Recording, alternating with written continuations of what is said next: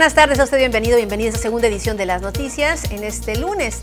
Lunes 15 de febrero del 2021, la invitación que le extiendo cada tarde, seguramente ya la conoce y recuerda.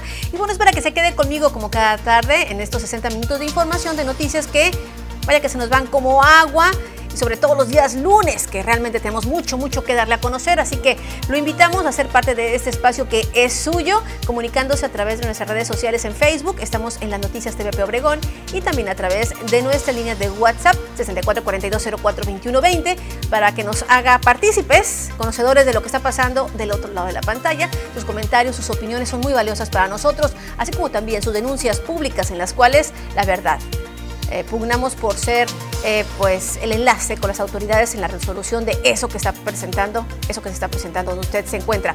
Así que bueno, desde ya estamos ávidos precisamente por escuchar y por conocer sus comentarios. Por lo pronto, vámonos rápidamente con la información y noticias que están relacionadas con estos apagones que se han estado registrando en nuestro estado, eh, bueno, en nuestro país.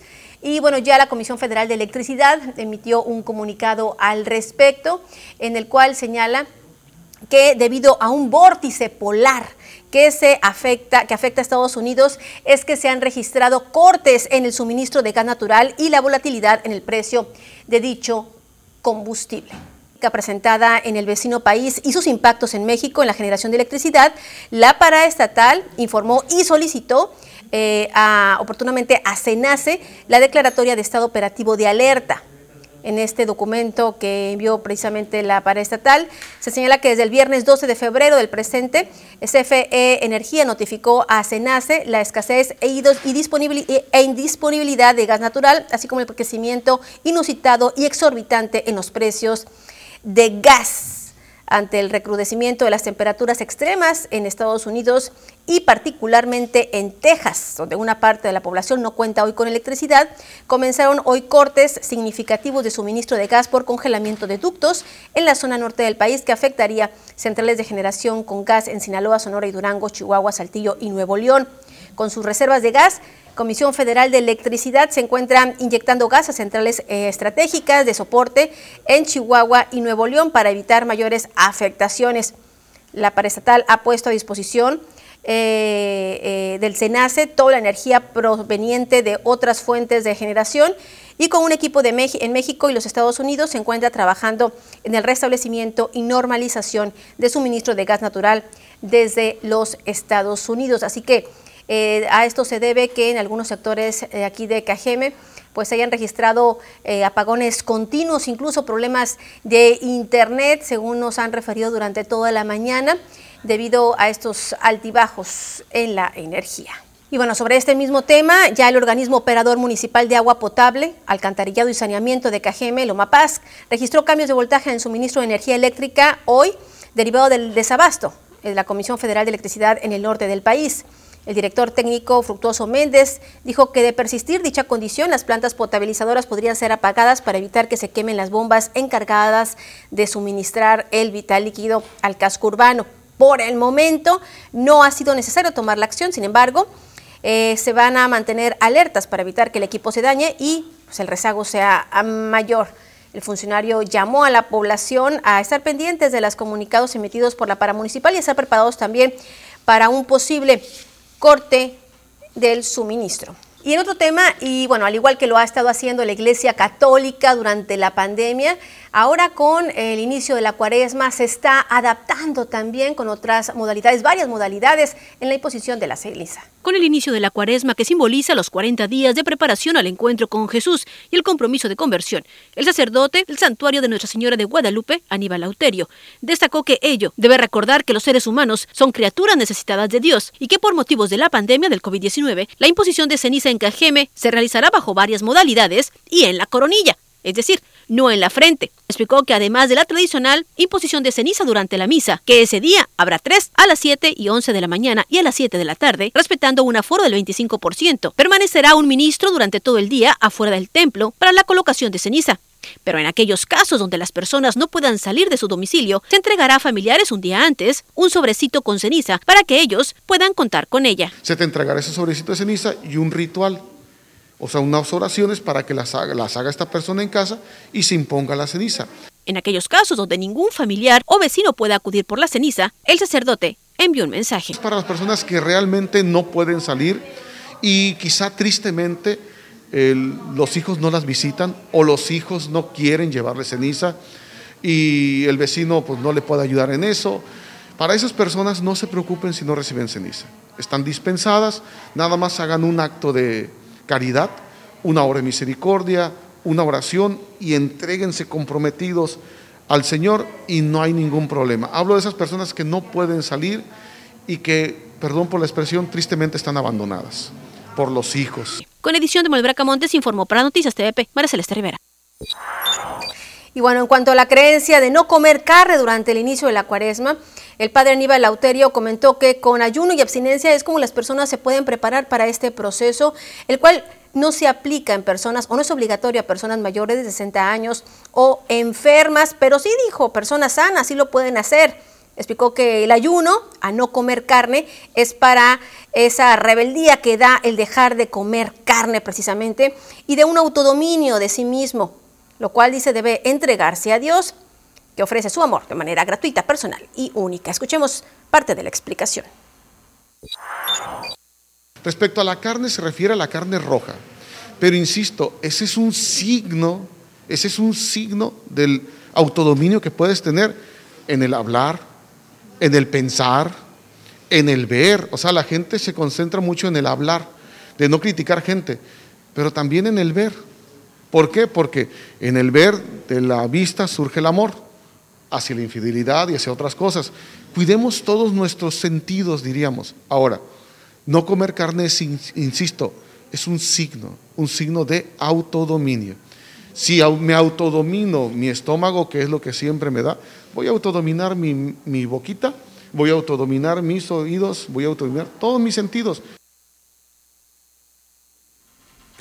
Pues ahí está la explicación más que clara. No nada más es dejar de comer carne, es un signo, sino también aplica pues a todos los sentidos, también a la vista, también a la boca, es decir, hay que autolimitarnos, es el mensaje también que da el jerarca católico.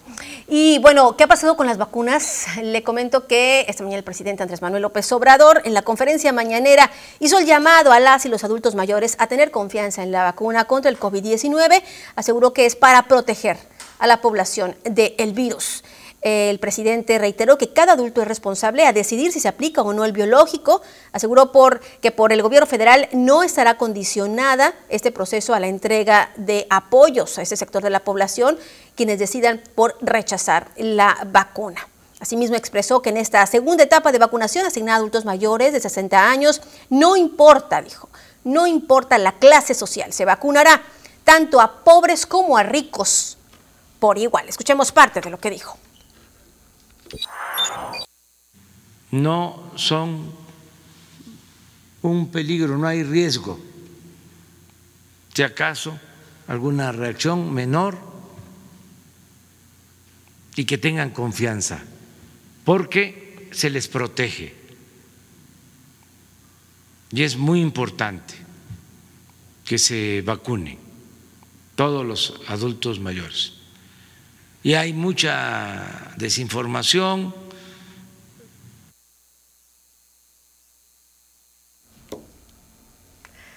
Le comentaba parte de lo que dijo durante esta mañanera, el día de hoy, 15 de febrero. Momento de hacer la primera pausa de este espacio. Regresando, le tengo más. Un regalo de amor de TVP en su segunda edición llegará a los abuelitos del Asilo San Vicente en Ciudad Obregón y a la casa Mamá Estefana de San Ignacio Río Muerto. Únete a nosotros adoptando un abuelito con su petición específica o trae a nuestras instalaciones productos de aseo personal y llevemos juntos un regalo de amor.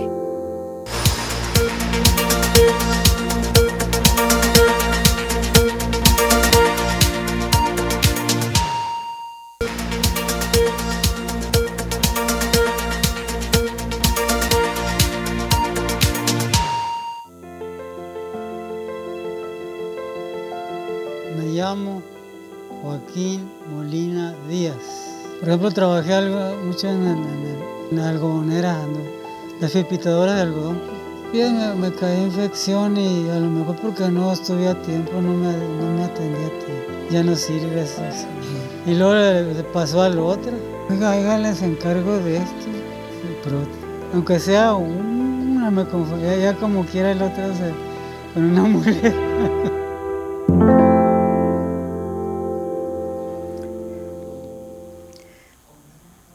Recordamos que seguimos con la campaña Regalo de Amor de TVP en su segunda edición, así que usted puede apoyar y hacer feliz a uno de los abuelitos y abuelitas que viven tanto en la Casa Hogar Mamá Estefana como en el Asilo San Vicente con un pequeño regalo. La invitación es para que acude aquí a las instalaciones de TVP, cheque la lista de los deseos que ellos esperan recibir eh, y bueno, se comprometa para poder apoyarlo. Son cuestiones, la verdad, muy sencillas, económicas. Ojalá que usted, como siempre, contribuya a, con su generosidad a hacer felices a uno de los abuelitos que por diversas circunstancias, ¿eh?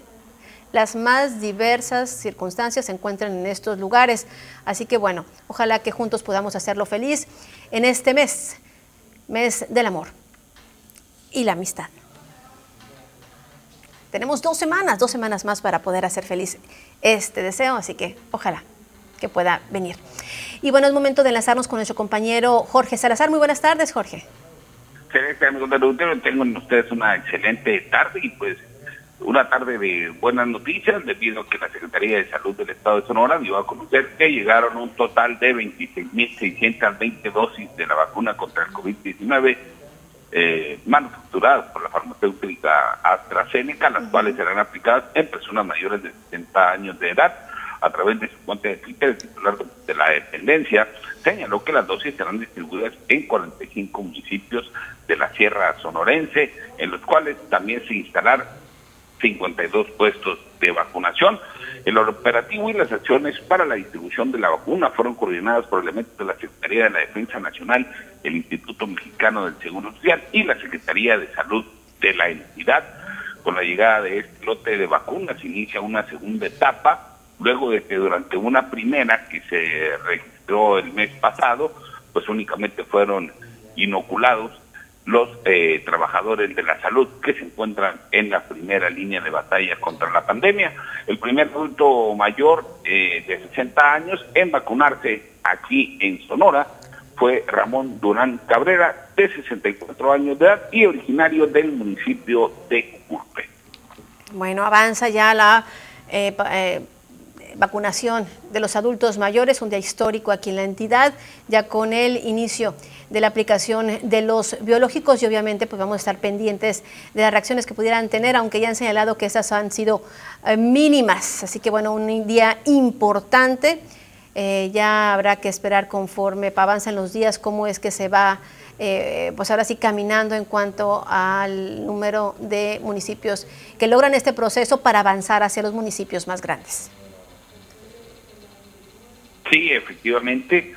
Eh, esperemos primero que se termine con, con esta etapa los municipios más alejados de la entidad, como es obviamente el área serrana de aquí de Sonora, y posteriormente pues, eh, se pueda aplicar en las zonas eh, urbanas más grandes, pues donde también la gente tiene mayor acceso a los centros de, de vacunación, se permite pues hay una mayor movilidad y accesibilidad a los centros de salud y puestos de vacunación que puedan instalarse y pues eh, primeramente no respetar a los eh, sectores eh, más vulnerables como son los adultos mayores.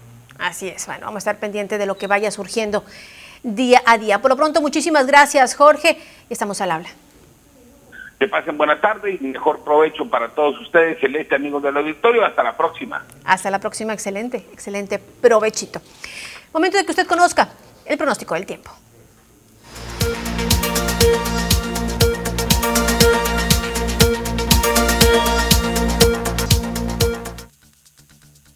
Hola, ¿qué tal? Y buenas tardes. Bienvenidos aquí al reporte meteorológico. Qué gusto acompañarlos en esta tarde de lunes, inicio de semana. Comenzamos con el mapa nacional para conocer las temperaturas actuales en algunos puntos importantes del país, comenzando por la frontera. En Tijuana, actualmente con un cielo mayormente despejado y 16 grados. La Paz el día de hoy con 22 grados. Guadalajara soleado con 24, Acapulco 28 y ya para finalizar más al sur con Mérida, actualmente con un cielo mayormente nublado. Nos vamos a conocer las temperaturas actuales en algunos puntos importantes de nuestro estado Sonora, las cuales varían entre los 21 y los 24 grados y que nos esperan los próximos días, comenzando en el sector de Navojoa, actualmente con un cielo parcialmente despejado y se mantiene para los próximos días las máximas que van a variar entre los 23 y los 31 grados y las mínimas que se prevén de entre 8 y 12 grados para Navojoa. Ya para Ciudad Obregón, actualmente con un cielo mayormente nublado, se comienza a despejar ya para miércoles y jueves las máximas que se prevén entre 24 y los 30 grados y las mínimas que se prevén de entre 8 y 10 grados para el sector de Ciudad Obregón. Ya para Guaymas, actualmente con 21 grados, la condición despejada cambia para el día de mañana con cielos parcialmente nublados, miércoles totalmente despejado y las máximas que van a variar solamente entre los 21 y los 25 grados y las mínimas que se prevén de entre 11 y 14 grados para el sector de Guaymas. Ya para Hermosillo, la capital actualmente con 23 grados, mañana la máxima disminuye un poco hasta llegar a los 22 grados con cielos despejados para los próximos días en el sector de la capital. Respecto a la fase lunar, nos mantenemos aún en luna nueva, la salida de la luna a las 9 horas con 29 minutos, la puesta de la luna a las 21 horas con 57 minutos, la salida del sol a las 6 de la mañana con 57 minutos y ya para finalizar la puesta del sol a las 18 horas con 11 minutos. Hasta aquí el reporte meteorológico. Espero que tengan una excelente tarde.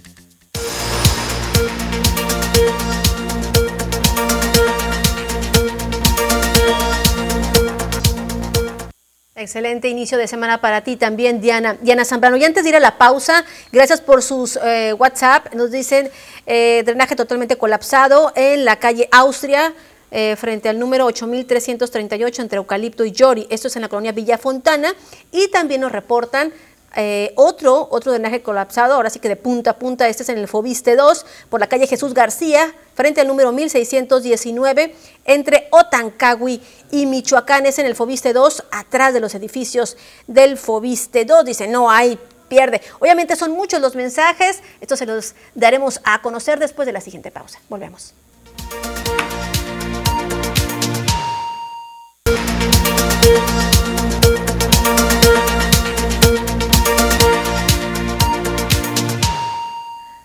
Gracias. Nos preguntan para cuándo va a llegar la vacuna al municipio de Guaymas.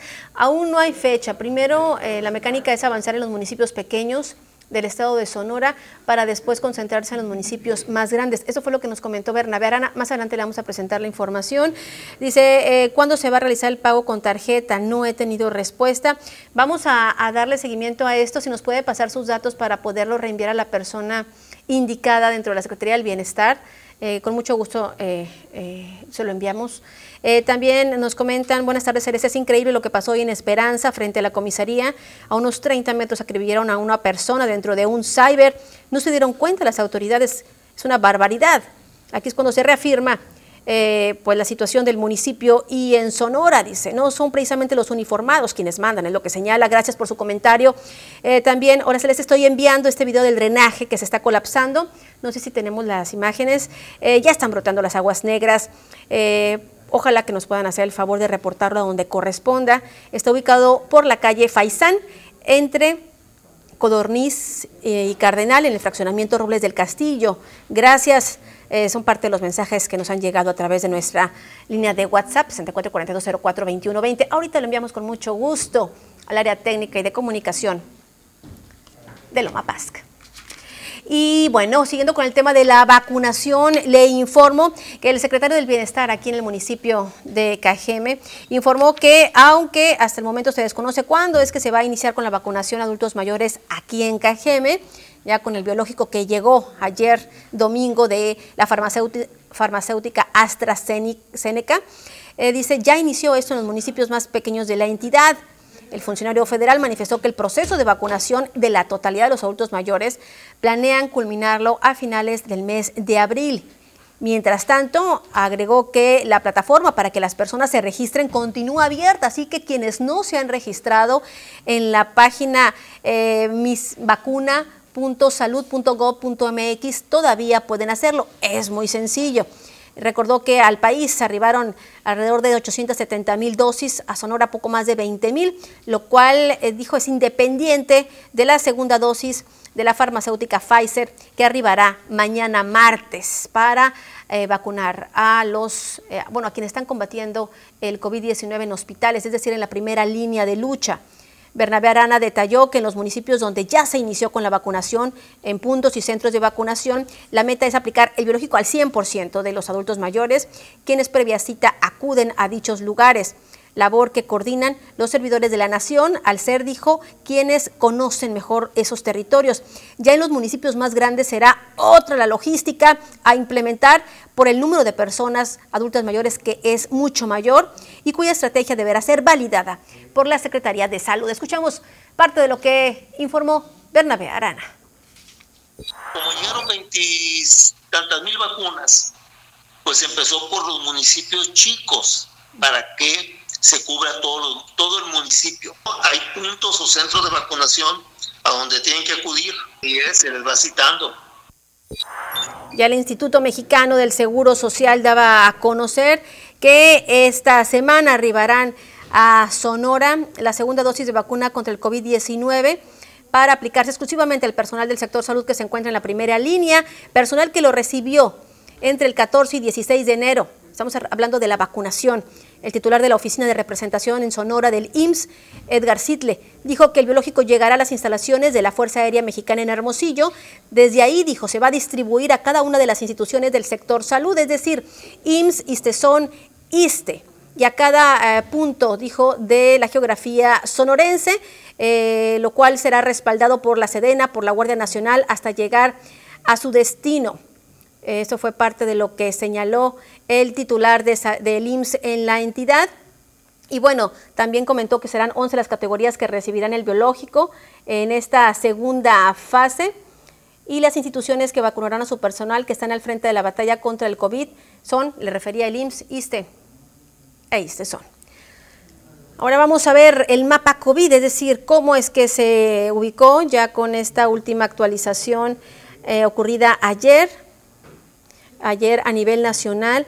Eh, y bueno, estos son parte de los datos, 1.992.794 los casos confirmados, sospechosos 433.516, eh, fallecimientos 174.207 y recuperados la cifra amable, la cifra obviamente que nos impulsa a seguir adelante es que 1.548.174 personas ya vencieron precisamente esta enfermedad. Y entre los datos interesantes, fíjese que se dieron a conocer durante esta actualización, eh, se, daba, se, se, informaba que Sonora pues, es uno de los estados del país que a partir de hoy cambió de naranjo a amarillo en el semáforo epidemiológico.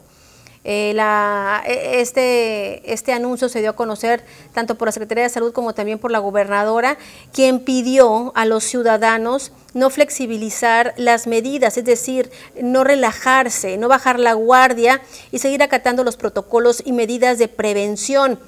Eh, el amarillo en el semáforo de COVID-19 indica, sí, la disminución de contagios en la entidad y señala que se pueden realizar todas las actividades laborales y económicas la apertura de espacios públicos con aforo reducido y con las medidas de prevención necesarias. Y hay que señalarlo ahí de acuerdo al mapa que en México se mantiene en color naranja 21, eh, 21, también se mantiene eh, Chiapas como el único eh, estado en verde y 8 en amarillo. En Sonora, en Sonora la situación cómo es que se encuentra, aquí se la presentamos también, obviamente, obviamente. Ayer domingo se confirmaron 13 defunciones y 189 nuevos casos por COVID-19, sumando 5.470 muertes en la entidad desde que inició esta pandemia, 64.952 contagios y 57.515 pacientes se han recuperado. Las muertes que le comento, las 13, ocurrieron en 8 hombres y 5 mujeres residentes de Hermosillo, 8, 2 en Caborca, 2 en Nogales y 1 en Guatabampo, mientras que los nuevos contagios, 97 eh, bueno, 50 fue en Hermosillo, en Empalme 11, Guaymas 11, San Luis Colorado 9, Nogales 5, Navajoa 4, Babiacora 3, Puerto Peñasco 3, Echojoa 3, igual que Caborca, mientras que Bacum, Álamos y Guatabampo 2 eh, y Pitiquito y Rosario 1. Así que bueno, esto es parte de la numeralia continuamente le damos a conocer en el mapa COVID, así que no hay que flexibilizarlo, aunque estemos en semáforo amarillo en el sistema epidemiológico a nivel nacional. Todavía no hay que bajar la guardia porque hay una transmisión comunitaria, es decir, continúa presente, así que hay que mantenerse en casa en caso de no ser necesario, pues no salir y obviamente el usar cubrebocas y lavado de manos continuamente, eso ya lo debemos de tener muy interiorizado. Momento de hacer nuevamente una breve pausa, regresando le tengo más.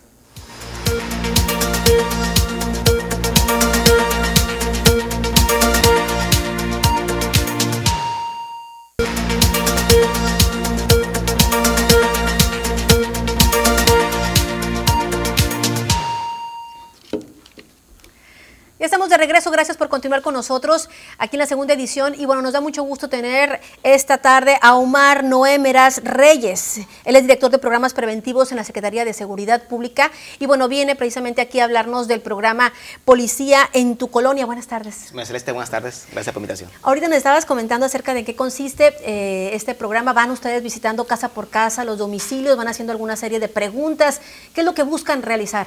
Buscamos integración de la sociedad con el gobierno.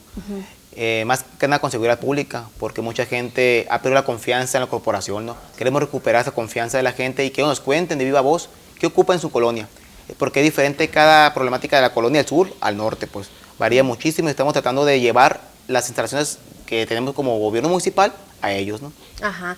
Ya tienen dos colonias, tengo Dos colonias, la Esperanza Tiznados para el lado sur y las Amaneceres para el lado norte. Complicadas las colonias. Complicadas, exactamente, focalizadas. ¿Cómo van? ¿Cómo es la logística? ¿Quiénes van? ¿Que tocan la puerta? ¿Cómo es? Vamos acompañados por Seguridad Pública y compañeros de la Marina. Vamos tocando puerta con puerta, vamos debidamente uniformados con nuestro logotipo de Seguridad Pública, nuestras patrullas de Seguridad Pública y el compañero de Marinas con su uniforme de Marina. ¿No se asusta la gente? La verdad, nos ha, nos ha tratado muy bien, nos ha abierto las puertas muy bien las señoras y señores y jóvenes. De hecho, los niños se piden fotos con la Marina, ¿no? Algo muy bonito, la verdad y estamos tocando puerta con puerta. Es una pequeña encuesta que realizamos donde preguntamos a la gente qué ocupa su colonia. Y ellos, encantó la vida, la, llenamos la encuesta, ¿no? Habrá gente que diga, bueno, ya existen teléfonos, ya existen formas de acceder y, dar esta información. ¿Qué han estado ustedes haciendo, o sea, detectando? Eh, ¿La gente no se le da respuesta? ¿O, o, por qué este acercamiento? La aproximación social es importante el, el, calorcito humano, que digamos que también somos humanos, seguridad pública, no somos robots, pues ellos nos ven como que no tenemos sentimiento de verdad, ¿no? Nos importa mucho Cajeme, nos importa mucho la sociedad, el alcalde está muy preocupado por la situación actual que tenemos. Más que nada son los valores que se han perdido en la familia, ¿no? Se han ido perdiendo poco a poco. El capitán Tarango con su compañero de Marina, de verdad, es un gran trabajo que ha hecho. Ellos también nos acompañan día con día y estamos tratando de recuperar esa confianza que, existe, para que exista en la corporación. ¿A qué otras colonias van a ir? Vamos mañana a Cocori y de ahí a Campo 30. Ok. Em, derivado de estas dos visitas que ustedes ya han hecho, ¿ya hay algún tipo de resultados? Es decir, ahorita nos comentabas, bueno, vamos preguntando si falta alguna eh, lámpara, algún problema, asesoría psicológica. ¿Ya se ha canalizado a alguien? ¿Ya se pueden ver algunos frutos de este programa que empezó prácticamente la semana pasada? Sí, empezó el jueves, la semana pasada empezamos en la Esperanza Asignado y sí, hay varios ya menores con ya con terapia ya en puerta. La verdad la lista es, es muy grande la que tenemos, pero tratando de dar prioridad a las situaciones más complicadas que hay. Sí, ahí lo, más complicado que ha sido, lo que han encontrado. Pues había un niño que me llamó su atención en muletas, le pregunté, yo me acerqué compañero de la Marina, ¿qué le pasó? Me comenta que fue atropellado el año pasado en diciembre aquí en el mercado municipal y que el resultado de, de, eso fue una pierna que quedó con placa, ¿no? Entonces, ¿qué hacemos? Eh, a DIF, con DIF para las terapias, las terapias físicas, que el niño, para que lleve terapias físicas y pueda recuperar su movilidad al 100% de la piernita. ¿Y van a estar dando seguimiento a eso? Sí, claro, ya estamos en puerta, como te comento, la lista es muy amplia, pero hay prioridades. El niño es prioridad para nosotros porque su estado económico y de salud sí está un poquito delicado. Bueno, entonces la invitación para la gente, ¿cuál sería? La invitación para la gente y para todas las colonias que adelante, como se inviten, encantó de la vida, nosotros vamos a sus colonias, hacemos la encuesta y llevamos servicios que tengamos en ayuntamiento, como que Omapaz, Bacheo, Alumbrado, eh, FIFA, DIF, eh, programas de la mujer, eh, bolsa de trabajo de la mujer también, Instituto de la Mujer, eh, tesorería, lo que ocupen realmente para que sepa que nosotros podemos ir a su colonia y llevar el servicio ese. Sí, acercarlos. Acercarlos, hacer un gobierno abierto y para ellos, para la ciudadanía. Pues ahí está la invitación entonces para que puedan, eh, puedan este, pues aprovechar esos encuentros. Si hay algunas personas que digan, ah, yo quiero que vayan a mi colonia, ¿dónde se pueden comunicar? Se pueden comunicar a Seguridad Pública al 400 o directamente a las instalaciones de la misma en la Jalisco 300, en la comandancia de policía, o simplemente que pare una, una policía municipal y que le comente el programa ellos están capacitados para dar respuesta a eso. Ok, que pregunten por usted. Sí, por otros, programas preventivos. Programas preventivos. Bueno, pues ahí está el mensaje. Muchísimas gracias por estar con nosotros. Y ojalá que la próxima que vengan, pues ya nos digan tantas personas, ya se canalizan, ya están bien. pero obviamente esto va empezando, ¿verdad? Obviamente.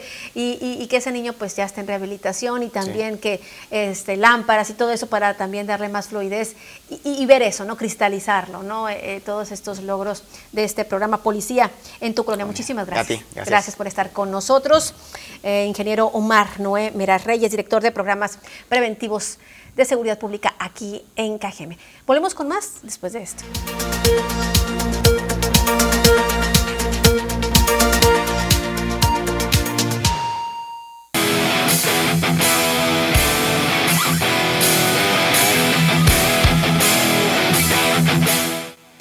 ¿Qué tal amigos de las noticias? Bienvenidos a la información deportiva el día de hoy.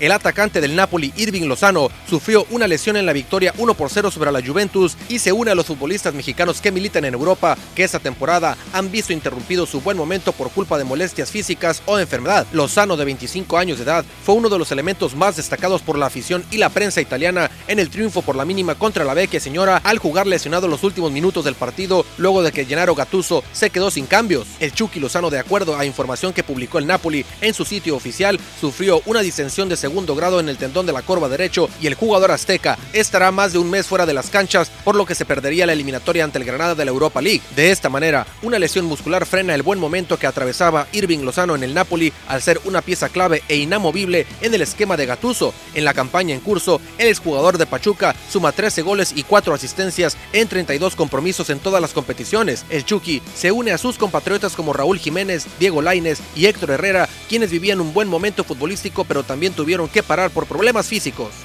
Luego de empatar de último minuto con el Caxa, Víctor Manuel Bucetich, técnico de Chivas, aseguró que no le pesa la presión de dirigir al rebaño. La presión que genera el equipo de Chivas la conozco. En lo personal no es una situación que me genere más presión. Normalmente la presión es por querer ganar y siempre demostrarnos a nosotros mismos que tenemos las capacidades. Son muchos años que hemos trabajado como para poder en un momento de ahorita tener ese temor. Entonces creo que ahorita la parte importante es saber cómo corregimos, cómo trabajamos con los jugadores. Eh, hay mucho joven y esos jóvenes tienen que ir tomando madurez para tomar esas decisiones correctas en el momento oportuno. Luego de sufrir para vencer a Querétaro, Santiago Solari, técnico de América, destacó la paciencia de sus dirigidos. Eh, este partido fue muy difícil, pero es que también lo fue el anterior y el anterior, y todos han sido muy trabajados, y para, para ganarlos hemos tenido que hacer muchas cosas bien, ¿no? Y por supuesto que hay otras cosas que, que, debemos mejorar, no se termina nunca en fútbol en realidad, y a nosotros nos falta seguir mejorando cosas, eh, evidentemente. Pero el espíritu del equipo, las ganas de, las ganas de ganar, eh, el orden, la disciplina táctica, la, eh, y hoy sí, la paciencia y la circulación para tratar de... Eh, y cómo entraron los cambios también nuevamente, una vez más, tanto, tanto Laines, dando profundidad por la banda, como Fede, que fue fundamental en el gol, como, Gio o como, o como Richard, que, que, entró en el segundo tiempo y para darnos mayor circulación, han entrado todos muy bien. entonces, ese trabajo colectivo es el que nos ha dado hoy los puntos, ¿no? nosotros tenemos que seguir trabajando cada, Juan Reynoso, técnico de Cruz Azul, negó que corresponda a los celestes hacerle un pasillo a Tigres por haber salido subcampeones en el Mundial de Clubes. No, no, ponderar, felicitarlo como se hizo a través de redes o a través de, alguna entrevista. Este, y es verdad, si hubiera sido campeón, nos hubiera dado mucho gusto hacerle el pasillo, pero hoy siendo campeón como que no corresponde. Hoy la verdad lo de Tigres nos obliga a todos a tratar de imitar y superar. Reynoso mencionó que él prefiere torear la pregunta de que si los Tigres son o no ya uno de los grandes del fútbol mexicano. Esa valoración creo que más debe, jugarse en la cancha de ustedes, ¿no? Yo como gente del fútbol mexicano siempre ha sido un, rival de, de, respeto, de los 80 ha ganado cosas, han pasado grandes jugadores con una historia espectacular que han participado en esa institución. De, la óptica de Juan Reynoso es, es, una institución grande, de respeto, que, que, creo que a todo el entorno del fútbol mexicano nos hubiera gustado jugar o, trabajar ahí. Entonces, ahí sí un poco que, que la toreo, porque creo que es una valoración que va más sobre lo mediático que sobre una respuesta que yo pueda dar.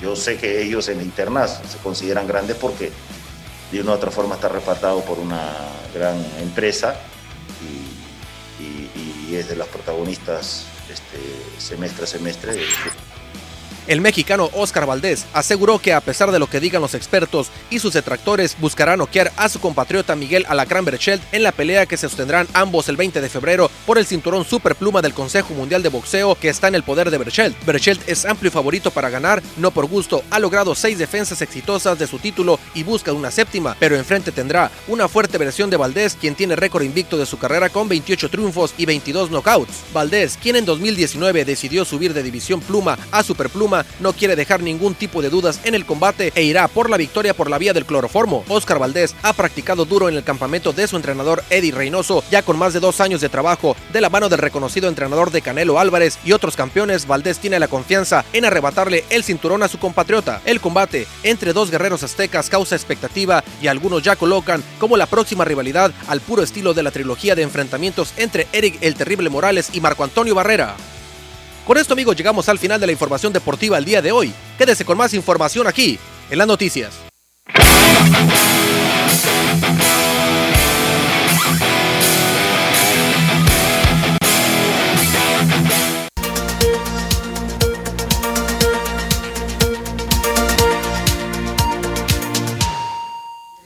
Mire, esta mañana causó alerta entre las personas que acuden normalmente al santuario de Nuestra Señora de Guadalupe en el centro de Ciudad Obregón la presencia de un joven con varios palos, entre ellos una lanza hechiza con la cual se acercaba a los peatones en forma provocadora y por la cual se llamó el 911 en reiteradas ocasiones. Y pese a esto, bueno, ninguna autoridad acudió al sitio en el que se temía pudiera agredir a alguien. El hombre de aproximadamente 35 años vestía camiseta y chaleco negro, pantalón verde militar y guaraches negros con rojo. La preocupación era latente, pues el hombre al parecer no se encontraba en sus cinco sentidos y a escasas cuadras del sitio había decenas de adultos mayores que se localizaban en la plaza 18 de marzo. Y bueno, lamentablemente continúa la violencia aquí en el municipio de Cajeme. Fue una violenta jornada la que se vivió este lunes, luego de que se registrara una serie de ataques que dio como resultado la muerte de tres personas. La primera en la comisaría de Esperanza. Los hechos se registraron por la calle Niños Héroes entre Madero y Juárez, hasta donde se trasladaron paramédicos de la Cruz Roja, quienes determinaron que la víctima ya no contaba con signos vitales. Trascendió que el ahora Oxiso era perseguido por sus victimarios y para evitar la agresión se introdujo en un negocio de renta de computadoras, pero no pudo evitar y fue ultimado ahí. Prácticamente de manera simultánea en la zona urbana de Luis Echeverría se registró una doble ejecución en el cruce de las calles 9 y 16. En dichos lugares fueron ejecutados dos personas de apodos El Chema y El Luisito, cuyo cuerpo quedaron tendidos en la vía pública, además de una persona resultar lesionada, misma que fue trasladada a un hospital de la localidad. Y bueno, pese a las recomendaciones de las autoridades en materia de salud en Sonora respecto a evitar aglomeraciones, respetar la sana distancia y evitar lugares concurridos en, en Vica, se realizó un baile masivo. A través de las redes sociales circuló un video en el que se muestra a cientos de personas habitantes de dicho lugar bailando al son de un grupo local que interpretaba música popular. Los comentarios no se hicieron esperar, reprochando a los asistentes el hecho de no atender las eh, recomendaciones en materia de prevención. Tal fue el caso de Estela Osuna, quien comentó a través de Facebook, les hubieran puesto un sello que no se borre tan fácil a todo el que entró para que los médicos al solicitar o exigir atención médica lo rechazara por este tipo de conductas. Esto fue parte de lo que se vivió durante este pasado fin de semana. Y bueno, hoy se conmemora en el mundo el Día del Cáncer Infantil. Y bueno, Woody y Boss, Boss Lightyear, hablaron con los niños con cáncer aquí en Ciudad Obregón. Aquí la información.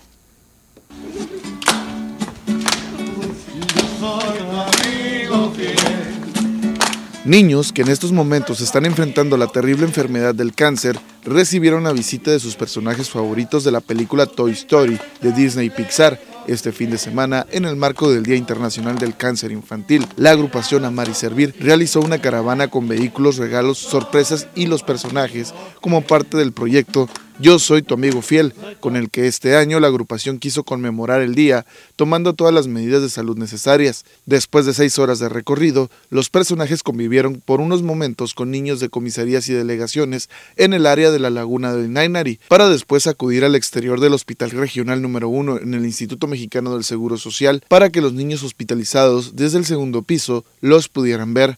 En total se beneficiaron a 35 niños este domingo y hay paquetes para entregar durante la semana a otros 15 niños que ayer no pudieron estar presentes. Por otro lado, los actores de doblaje de la película animada también se reunirán con los niños a través de las plataformas digital con el fin de animarles el día. Estos días hemos visto cómo muchas personas nos han apoyado para poder dar un merecido homenaje a todos los niños y niñas de Ciudad Obregón que luchan contra el cáncer. Eh, sí, vos, ahora que Andy se fue a la universidad, a mí me gustaría que uno de estos niños me adoptara. ¿Te imaginas? Sería como vivir con un superhéroe. Porque son fuertes, valientes y siempre tienen una sonrisa en su rostro con imágenes y edición de Jesús Gastelum. Para las noticias, Joaquín Galás. Unos verdaderos héroes combativos contra el cáncer. Contra el cáncer. Y bueno, ya para irnos le comento que, tal como lo esperaba, la Canaco registró una disminución en las ventas por el 14 de febrero debido a la pandemia. Tal como estaba programado, este 14 de febrero se tuvieron en el sector comercio una disminución en las ventas de entre un 20 y 30% respecto al 2020, principalmente en el sector gastronómico y tiendas de regalos, informó el presidente de la Canaco, Jesús Nares Félix. Un poco más golpeados ha sido el tema de los restaurantes por la capacidad, por las limitantes eh, que tienen sobre todo en el tema de salud, en el tema de las normatividades y las reglamentaciones a las que estamos sujetos ahorita todavía eh, también el tema de la incertidumbre de las personas, ¿no? del problema de los contagios, cómo estamos todavía. El tema de economía, la liquidez de las personas, el dinero para gastar, para, para poder este, hacer un consumo también. Los pequeños detalles son los que sí se tuvieron algunas ventas y no tuvieron tan complicados, sobre todo pues un pequeño detalle de una flor, un arreglo de chocolates, eh, cualquier tipo de cosas de estas, ¿no? Que, que son lo que comúnmente se da, sobre todo pues en el sector de, pues, de las parejas. Sin emitir cifras, indicó que las ventas por Internet crecieron por las facilidades en la compra, la disponibilidad y las formas de pago y refirió que en los recorridos realizados durante el fin de semana se pudo apreciar en el centro de la ciudad una importante afluencia de personas, aunque rechazó que esto pueda llevar a un rebrote en los casos de COVID-19 por la conciencia que ha crecido entre la población en torno a su autocuidado, lo que ha sido visible, dijo, en el uso cada vez más común de cubrebocas. Con edición de Manuel Bracamontes, informó para las noticias TVP Marceleste Rivera. Y bueno, no nos vamos sin antes recordarle que sigue en pie la campaña Regalo de Amor de TVP. Usted y yo y todos los que estamos aquí, todos los que vivimos aquí en KGM, podemos hacer esto posible y hacer felices a uno o más abuelitos que actualmente se encuentran viviendo en el Asilo San Vicente y también en la Casa Hogar Mamá Estefana, donde hay que señalarlo, de 25, dos nada más son de San Ignacio Río Muerto, el resto son de aquí del municipio de Cajeme. Así que la invitación para que venga aquí a TVP, cheque que puede usted donar, se comprometa y obviamente podamos hacer juntos esta realidad, el cumplir el sueño de uno o más abuelitos que viven en estos lugares y que por diferentes circunstancias se encuentran en ese lugar. Sabemos que lo vamos juntos lo vamos a lograr. Y con esta información llegamos al término de esta segunda edición de las noticias. A lo espero mañana martes en punto de las 2 de la tarde para seguir informándose. Entonces, y por favor, cuídense mucho.